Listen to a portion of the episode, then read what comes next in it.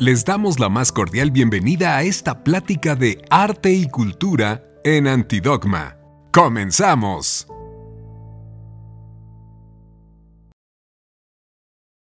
Buenas noches, estamos aquí en las instalaciones de Bread and Salt en San Diego, California con la artista visual y de performance Claudia Cano. Bueno, en esta ocasión, Antidogma, revista de arte y cultura de la Universidad de la Comunicación, platicará con esta artista mexicana que ahora está en San Diego y que presenta esta instalación. Tenemos aquí esta cocina mexicana y eh, pues nos gustaría mucho, Claudia, que nos platiques un poco qué es lo que tú haces, cómo empezaste, cómo llegas acá y eh, pues de qué se trata esta instalación.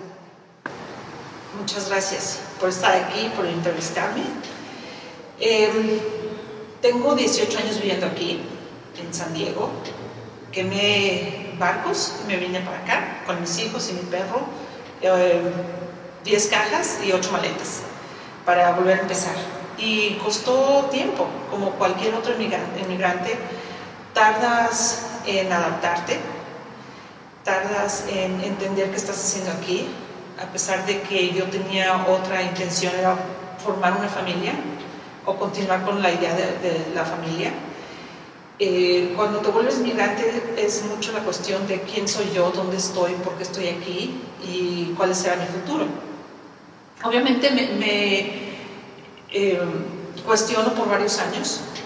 Y antes en México yo daba clases de fotografía, era fotógrafa, tenía exposiciones, pero cuando empiezo otra vez a cuestionarme qué estoy haciendo aquí, y ya no estoy jovencita, y tengo una niña americana, mexicoamericana, güera, empieza otra vez el cuestionamiento, ¿y ahora qué es esto, no? de tener una hija americana y de educarla y criarla en otro ambiente? Y empieza también el cuestionamiento visual mi hija nace güera, yo soy morenita, y, la gente cuestionaba, bueno, ¿es tu hija? ¿Desde cuándo empezaste a trabajar con ella? ¿Y qué es esto? No? Todo este es el proyecto íntimo. Estoy platicando algo como experiencia. Cuando eres artista y tienes esta idea de entrelazar artista y madre, la idea de entrelazar los roles son bien importantes. Para mí van de la mano el madre, esposa, artista, educadora, siempre son tienen la misma importancia. Cuando empiezo a cuestionarme, y como fotógrafa empiezo a buscar qué, otras fotógrafas ah, mexicanas existen, quiénes están haciendo representaciones, me encuentro con que, bueno, Cindy Sherman hace autorretratos, bueno, y a mí quién me representa, no encuentro a nadie, ¿no? Y con esa idea de ser fotógrafa empiezo a tomar este, autorretratos de cómo me veo yo viviendo aquí. Entonces creo la jardinera, creo la cocinera, creo la muchacha que limpia casas, la señora que limpia las casas y la mujer rica. De esos cuatro yo integro eh, en un díptico la mujer de altos recursos que viene escapando de la violencia, del secuestro, porque también lo, lo viví, encontré, reencontré amigas aquí, más bien hice amigas que venían escapando de eso, ¿no? del secuestro, de la violencia, del de, robo, de todo esto que sabemos muy bien que existe, ¿no? y para una postura de privilegio lo pueden hacer. Encuentro ese, esa mujer, ese rol, que también es una mujer que conserva su rol socioeconómico en el mismo nivel y no habla inglés. La otra es la mujer que es mexicana o latina, que cruza la frontera, que toma el, trolley, el, el metro, toma el autobús y llega a un punto eh, para poder trabajar, lo que se llevan como dos horas. Y es la, la muchacha, ¿no? Aquí se le dice la clean lady que tienen un título un poquito más noble que en, español. Y empiezo a vivir estos roles, estos alter egos, Carmencha, la rica, y me doy cuenta que no tiene a dónde ir, ¿no? Es como, bueno, va de compras, hace las uñas, se peina, ¿y, qué más hace, no? ¿Cuál es el, mensaje social? Es un poco vacío, me costó trabajo, además de que para mantener ese estereotipo o ese alter ego, es, necesitaría yo este, fondos, ¿no? Porque, bueno, lo que hacía era que me compraba ropa, dejaba la, etiqueta y luego la regresaba, ¿no? Porque sí, para tener ese estatus. Y las conexiones que tengo yo o que llevo al hogar más y más profundas son con las mujeres de limpieza, que hasta la fecha, ¿no? He ido a 15 años, he, trabajado con ellas, tengo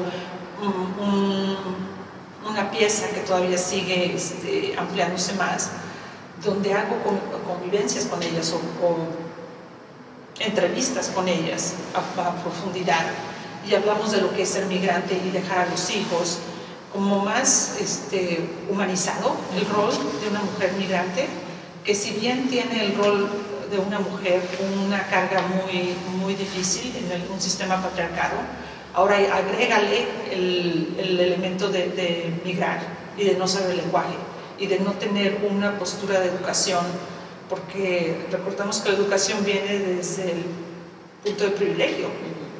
Si no tienes esos elementos, ¿cómo puedes vivir si no es trabajando limpiando casas? Entonces, a partir de todas estas discusiones, estas convivencias que yo tengo, o de estas conversaciones y el, ejercicio del silencio, creo estos alter egos y comienzo a hacer performance.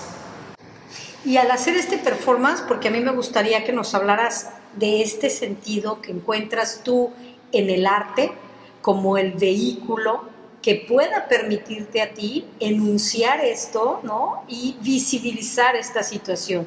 Porque es decir, tú llegas a San Diego y empiezas a ver esta realidad, tú te encuentras, nos relatas con tu hija que tiene este, esta apariencia estadounidense, que muy fácil ¿no? fluye en la comunidad, y al verla contigo la gente piensa que a lo mejor tú eres la niñera o eres la señora que trabaja con ella, etcétera, ¿no?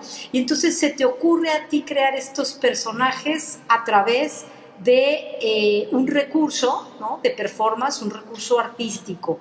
¿Y cómo encuentras que esto justamente transmite este mensaje hacia afuera y hacia quiénes va dirigido?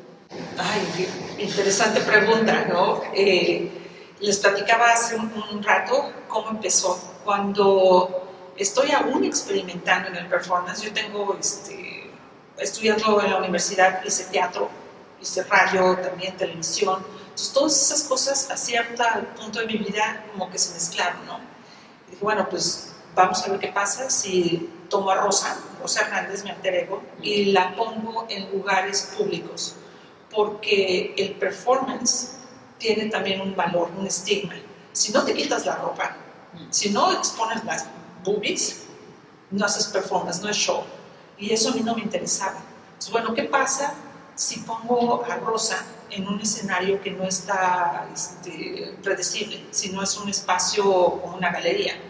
Entonces comienzo a llevar a Rosa a ciertos lugares y me doy cuenta que la gente a su alrededor está conviviendo con Rosa, no con Claudia. Y ahí es como una luz se prendió, que es que aquí está algo, y es algo muy importante y yo quiero descubrirlo.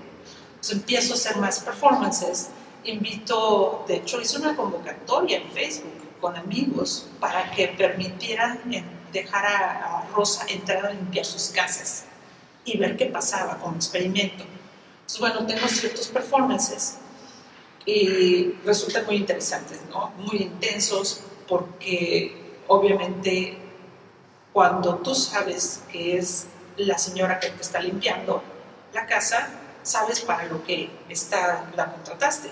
Pero cuando es un artista que está haciendo un performance, interpretando o teniendo un alter ego, entonces es más fuerte, ¿no? es, sumamente cargado ¿no? de, emociones y de contradicciones.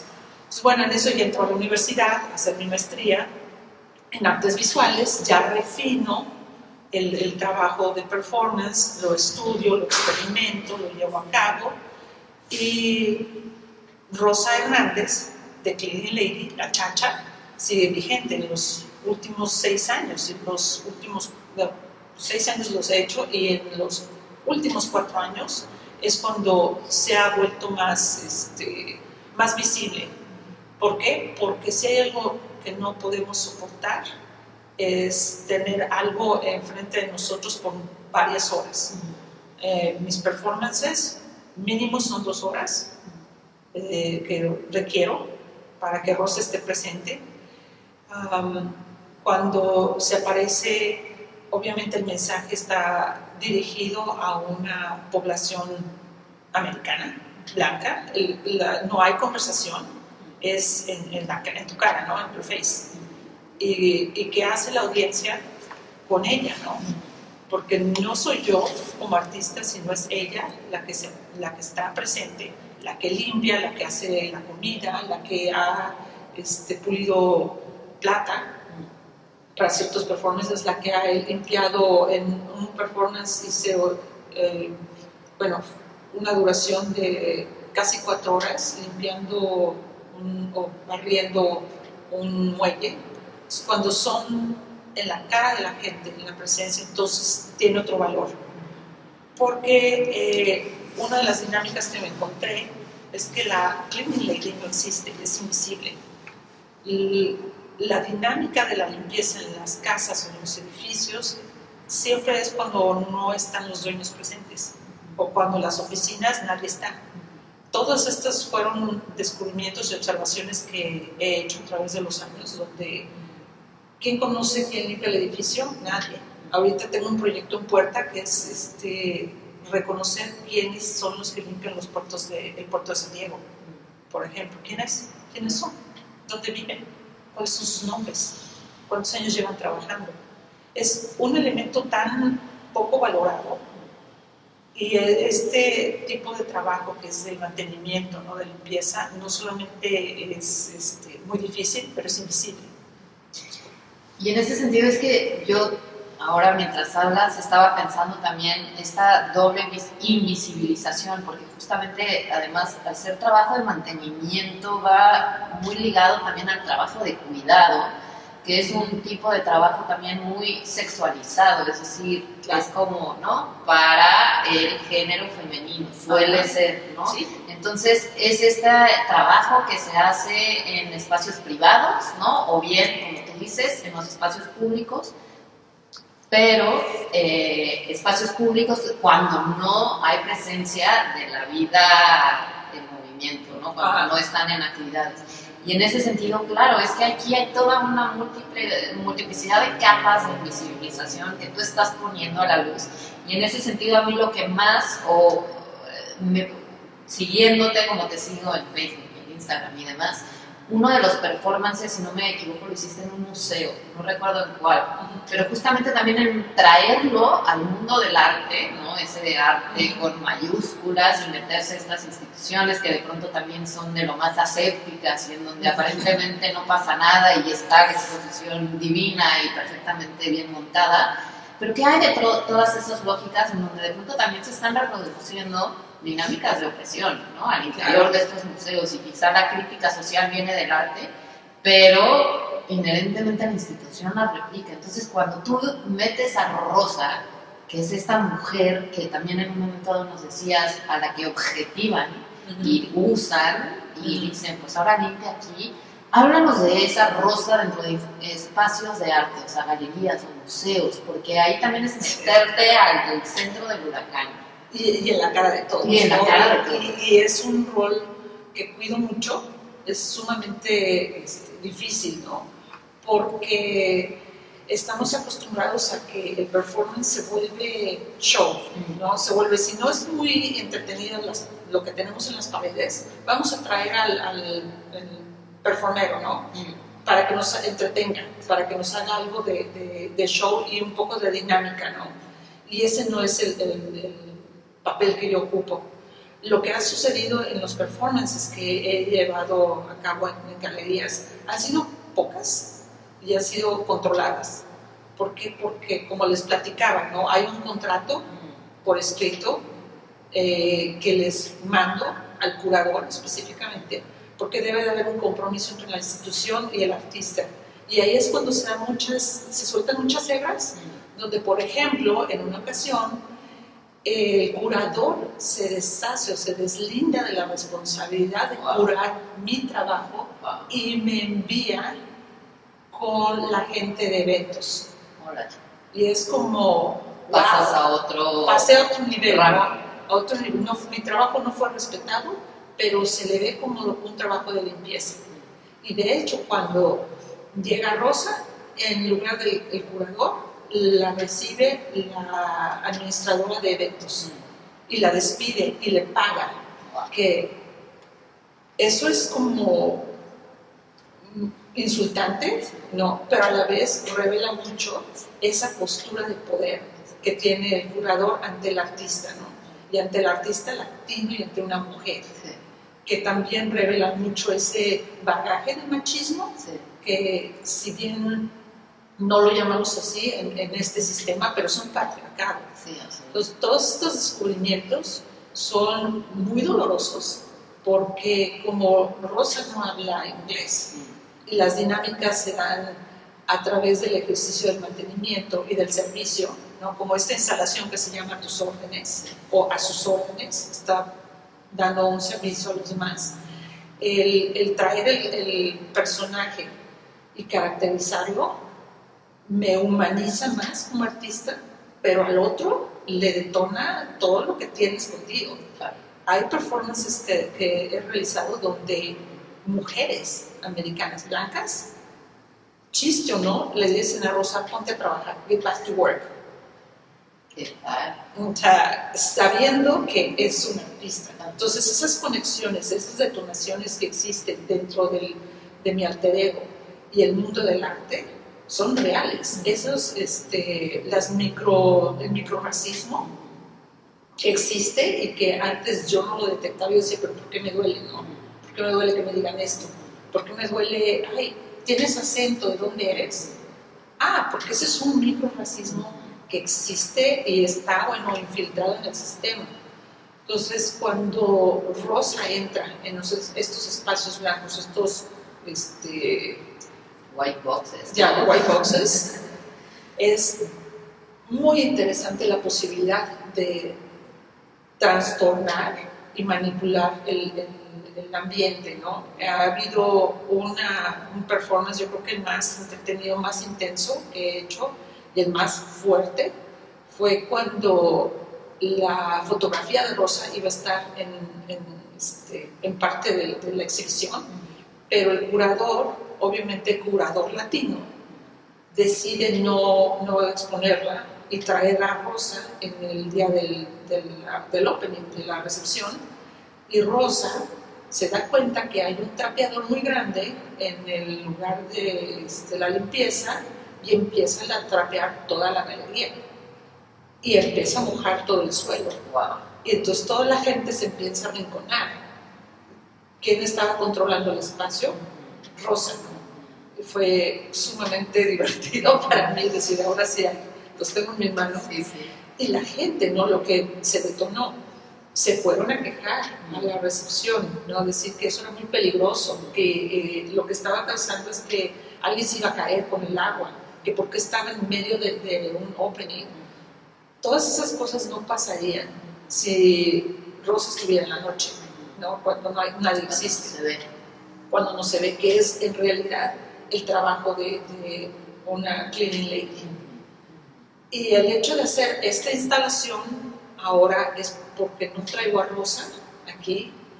Eh, hablo de Rosa, hablo del trabajo de la mujer latina, que está poco valorado, que poca gente sabe, a pesar de que eso es algo muy común, ¿no? Es algo que todos los que viven en, en una ciudad fronteriza como es San Diego, como son Los Ángeles o como son de, no- de esta, toda esta región, saben muy bien que las mujeres latinas tienen un rol específico y que es el de mantenimiento, el servicio, que el porcentaje es altísimo. ¿no? Si lo vemos en el resto del, del país con mujeres blancas y mujeres de color, es alto. Pero en las ciudades fronterizas, la mujer que limpia casas y que limpia edificios es, es latina. Entonces, el traer este, este proyecto aquí, el decir a sus órdenes y el poder platicar en inglés con la gente y poder convivir y el, el cambiar comida, porque también es parte de, de dar un servicio. Y como está el letrero, ¿no? Este, esto no es un performance, pero en realidad sí es un performance. Claudia, nos gustaría simplemente saber también un poco este lugar, Bread and Salt, qué significa, qué es Bread and Salt, qué oportunidades tienen artistas emergentes o artistas ya consolidados. Platícanos un poco de qué se trata, esto es parte del Estado, es iniciativa privada. Platícanos de qué, de qué va Bread and Salt. Bien interesante tu pregunta, porque es iniciativa privada, es un matrimonio que pusieron la, carne al asador y adquirieron esta propiedad. Antes era una fábrica para hacer pan, por eso es Bread and Salt, y le dejaron este, el mismo letrero que está afuera. Y lo adaptaron y poco a poco, con mucho trabajo, muchas energías, con mucha colaboración de la comunidad, se ha mantenido. ¿Cómo funciona? Tienen diferentes espacios. Este, la galería que está acá atrás este, es para curadores que traen proyectos. Ah, también tienen ellos mismos sus proyectos e invitan por selección, obviamente. Eh, tienen una, una, residencia para artistas que tienen esa, la, la, forma y la, el proceso para, para tener una, una, residencia aquí por 3, 4 meses. Está en línea, está en la página web, tiene una página web, tiene Instagram. Eh, se ha vuelto un centro cultural donde se generan muchos eventos. Hay un área donde hay video, otra galería también está del otro lado, que este, también generan y curan sus propios proyectos. es un centro que poco a poco ha ido generando audiencia y la gente, no solamente de la comunidad, porque estamos en una comunidad latina, ¿no? Donde estamos, y se han ido acercando poco a poco. Está el Atheneum, que es la biblioteca, que este es un satélite de otra biblioteca que tiene muchos años en, otra parte de San Diego. Y hay workshops o hay talleres. Pues, poco a poco se ha ido formando. Y esta galería se llama, eh, esta no es una salida, this is not an exit gallery. Mm. Entonces, este, sí, tiene proyectos, a mí fue una invitación, me dieron el espacio, me ayudaron a conseguir ciertos materiales y a instalar ciertas cosas y ¿quién te da esa oportunidad? Que te dice, a ver, ¿tienes una idea? Sí, claro, tengo una idea desde hace rato, vamos. Y aquí estoy. Y esta instalación se presentaba y entonces tú tienes una ventanita frente a ti, se acercaba la gente y entonces tú les cocinabas y, y, platícanos cómo iba la cosa. Ah, bueno, la dinámica es ofrecer comida, pero como es performance, tengo un letrero, después vemos la imagen, que es un clásico letrero con gis, ¿no? que es con un marquito dorado, y que dice el menú, obviamente la selección es limitada, es guacamole y había agua de Jamaica, que todo lo hacía, todo lo preparo en, en el mismo instante y la gente obviamente que no está familiarizada con el mundo del arte, lo cual a mí me interesa mucho, porque el arte es sumamente selectivo y elitista. A mí me interesa llegarle a llamar la atención a todos, ¿no? E incluirlos. Entonces, bueno, cuando se acercaban, decía yo, lean el letrero y decía, esto no es un performance, eh, pague eh, de acuerdo, ¿no? Entonces la gente, ¿de acuerdo a qué? De acuerdo a tu salario, de acuerdo a lo que estoy haciendo, de acuerdo, ¿no? Y ese compromiso de que reciban comida por ya gratis no existe, hubo siempre un intercambio, ¿no? Y, resultó, entendió, entiende la gente de qué se trata. Obviamente este es un lugar muy boyerista, donde no pueden entrar. Ahorita tú me estás entrevistando desde la puerta, pero está cerrado y es como changarrito, ¿no? Como los que ves en los kioscos del el centro de cualquier ciudad mexicana. Y estás desde afuera y tú estás dando un, yo estoy dando un servicio desde, desde adentro, ¿no? tengo esta ventana aquí que ves toda la instalación de fotografías y ves todo lo que son este, las, uh, la serigrafía, que hice un papel tapiz y lo interesante es que cuando se acaba la instalación todo se va a la basura. Maravilloso, porque eso de, de guardar... Arte efímero. Es maravilloso el arte efímero, ¿no? No, no te... No, no te arraigas a ello. Pues bueno, estas, estas son las dinámicas para el siguiente performance, que es eh, diciembre 14, que ya es muy decembrino, va a haber ponche, vamos a ver qué pasa, ¿no? Porque también hay que, hay que decolonizar o descolonizar a, la cultura americana que, que, no saben que un mole no se le pone crema ni queso ni lechuga, ¿no? Que a un ponche no tiene que ver alcohol. Todas esas cosas porque también me interesan, ¿no? Saber que, más que nada el descolonizar la comida y el lenguaje, este es nuestro momento para hacerlo. Ya, y sobre todo este momento tan importante en la vida política, y tengo la posibilidad de hacerlo, que mejor no.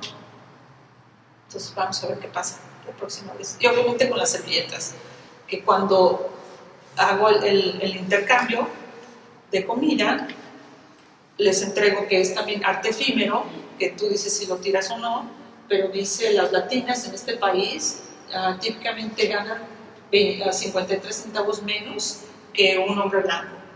Esto es impresionante o los, los, trabajos más comunes ocupados por las latinas de las edades 25 a los 54 años, que también es mi edad, edad, son las, ah, muchachas de la limpieza, las nanas, las que cuidan a la, gente enferma o mayor en, casa, las meseras y las cajeras. Esto lo saqué del censo americano y es real, ¿no?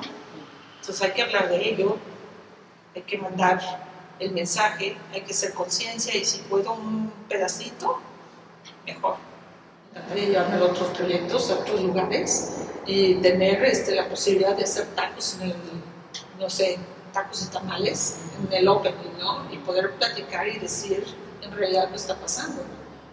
Porque cuando yo estudié la maestría y haciendo la investigación para la tesis, me doy cuenta que, bueno, si soy la única aquí, ¿cuántas somos?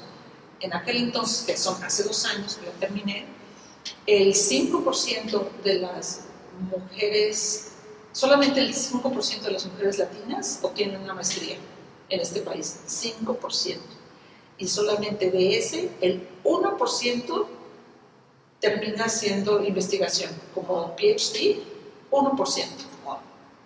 Entonces estamos debajo, mucho más abajo de, de las mujeres afroamericanas, de las asiáticas, somos, estamos en la cola. Que ahora hay más y más, y ahora el porcentaje de, mujeres que van a las universidades siendo latinas es mucho más alto que los hombres. Sí, pero todavía hay un gran trecho. Entonces volvemos a lo mismo, ¿no? La, la crisis de identidad. ¿Dónde estoy yo? ¿Cuál es mi postura en, en este país? Y si tengo la manera de llamar la, atención en este específico sector, porque soy mujer, soy madre, soy latina, qué mejor, ¿no? Claro. Ese, es un trabajo que a mí me interesa. Y el hecho de hacer performance es porque también es en vivo y porque todo lo que ves aquí se va a acabar. ¿no? Es, es, algo que me llama mucho la atención, que me gusta, porque el día que me muera pues, se acaba todo, ¿no? Se va a la basura. y, y, y otro es ¿Quién iba a decir que la chacha iba a darme un espacio para hablar de arte? Porque esa es otra, ¿no? El buscar un trabajo fue muy difícil para mí, volver a empezar. Empiezo a generar todo este cuestionamiento con Rosa, se vuelve una presencia y empieza toda una dinámica diferente. ¿Quién me iba a decir que esto iba a pasar? o al revés, ¿no? El arte se volvió el pretexto para hablar de, o sea, sí, es como sí, viceversa, ¿no? Sí fantástico. Sí. Claudia, pues te agradecemos mucho eh, la oportunidad de tenerte, vamos a, seguirte la pista, ¿no? Y pues nada más me gustaría que cerraras con un mensaje que le des a esta comunidad universitaria, a las y los estudiantes de la Universidad de la Comunicación, que nos platiques un poquito y nos digas simplemente qué consejo o qué mensaje puedas tú enviar a este, a este grupo. Padrísimo, padrísimo. Estudié ciencias de la comunicación. Uno, radio, tele. Entre más áreas tengan para experimentar, aunque no les paguen, porque mi primer trabajo me pagaban nada, tres pesos, y lo hacía, eso me sirvió para estar aquí hoy. Siempre hay maneras de iniciar y seguir la pista y seguir hilvanando Pues no lo dejen, síganle la fotografía, experimenten, ahora tienen tantas posibilidades y si tienen la posibilidad de alentar a sus mamás en el campo del estudio, mucho mejor, porque mi mejor soporte, mi mejor apoyo han sido mis hijos. Uno de mis hijos, yo colaboro muchísimo con él, colaboramos mucho en estudio cine y en nuestro trabajo es muy profesional. ¿Y quién me iba a decir a mí que mi hijo de 27 años Ahora es el que dirige todo lo que hacemos, los audios, los hace él. Él es el que documenta a Rosa, por ejemplo, y sabe muy bien la dinámica y es todo un respeto, hacemos contrato, entonces, ¿por qué no buscar en casa? Muchas gracias por la entrevista.